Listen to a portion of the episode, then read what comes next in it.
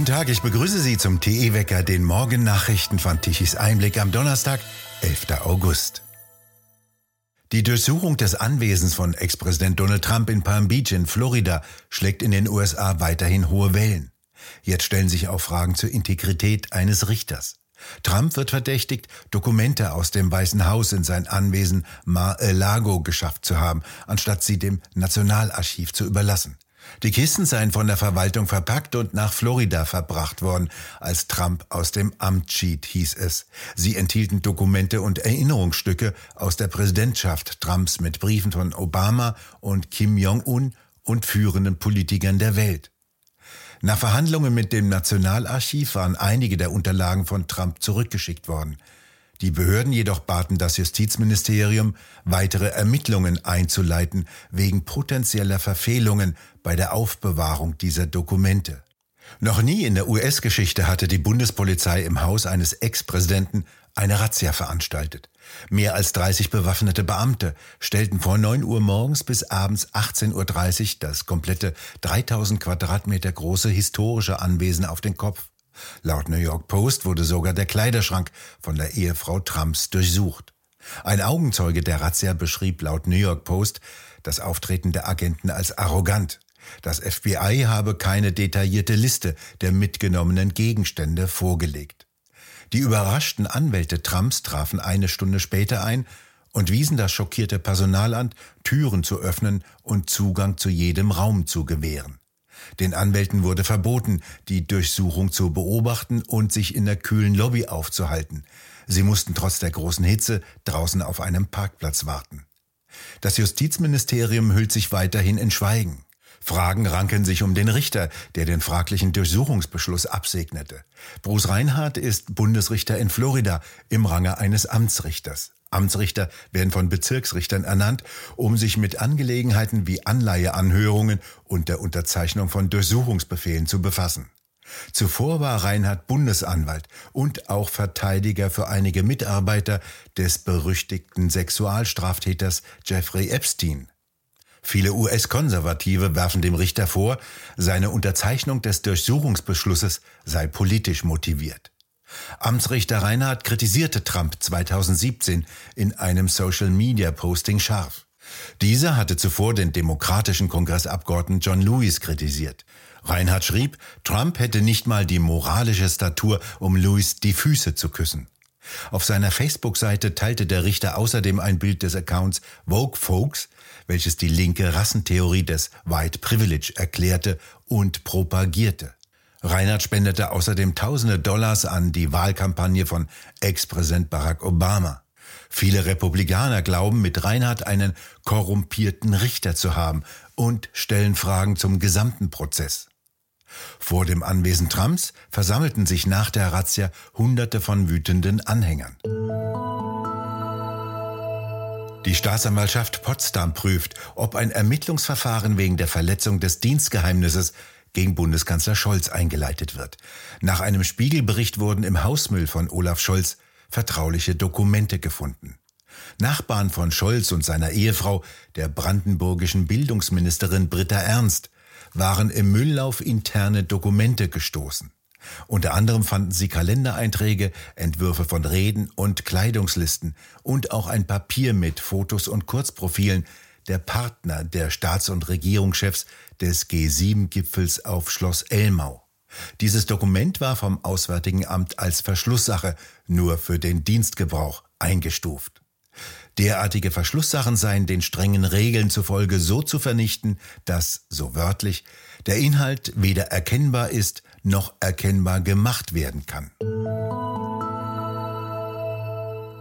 Zwei Drittel der Deutschen sind für die Abschaffung der Rundfunkgebühr. Nur noch eine Minderheit ist bereit, die öffentlich-rechtlichen wie bisher mit einer monatlichen Abgabe zu finanzieren. Dies zeigt eine aktuelle Online-Umfrage des Instituts CIVEY vom 10. August. Auf die Frage, sollen die Rundfunkgebühren in Deutschland ähnlich wie in Frankreich abgeschafft werden, antworteten 61,3 Prozent der Befragten mit auf jeden Fall. Weitere 7,1 Prozent meinten eher ja, keine Meinung äußerten 4,6 Prozent. Dass die Rundfunkgebühr auf keinen Fall abgeschafft werden sollte, meinen nur 19,3 Prozent. Dass sie eher nicht fallen sollte, 7,7 Prozent. Diese Werte spiegeln den Stand der Befragung am Mittwoch, 10. August nachmittags wider. Die öffentlich-rechtlichen Anstalten in Deutschland können sich über jährlich insgesamt 8,42 Milliarden Euro erfreuen, die die Bürger zwangsweise bezahlen müssen. Mehr als jeder andere öffentliche Rundfunk weltweit.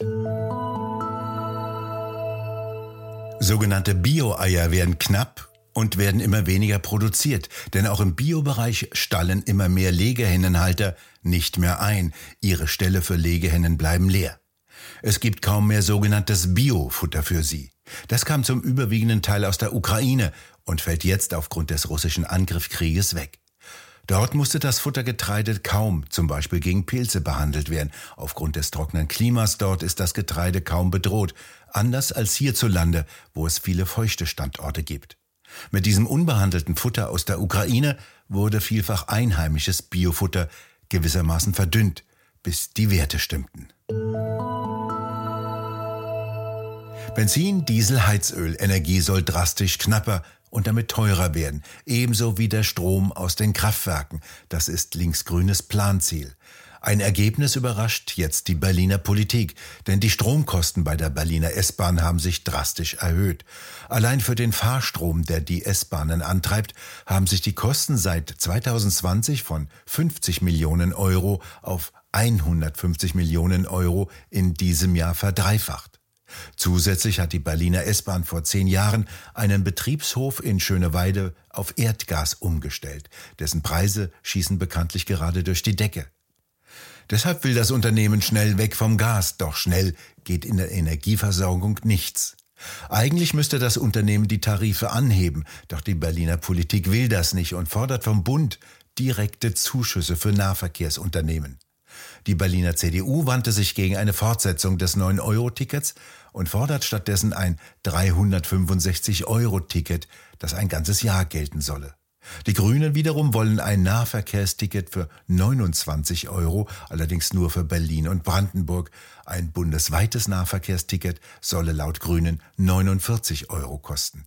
Nun halten die Linksgrünen weiterhin standhaft an ihrem Ziel fest, die CO2-Steuer zu Beginn des kommenden Jahres weiter deutlich zu erhöhen. Wie gesagt, Energie muss schließlich verknappt und teuer werden. Vier Shisha-Raucher sollen den verheerenden Waldbrand im Nationalpark Sächsische Schweiz im Juli ausgelöst haben. Die Polizei konnte laut Polizeisprecher am Tatort mehrere Beweismittel sicherstellen, die diesen Tatverdacht erhärteten. Zusätzlich machte ein Reporter der Bildzeitung zufällig ein Bild von vier Irakern, die auf einer Plattform an der berühmten Bastei Wasserpfeifen rauchten. In dem Nationalpark gilt ein Feuer- und Rauchverbot.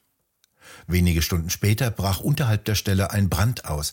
Bald standen 2500 Quadratmeter Wald in Flammen. 115 Feuerwehrleute waren notwendig, die nach zwei Tagen erst den Brand unter Kontrolle gebracht hatten.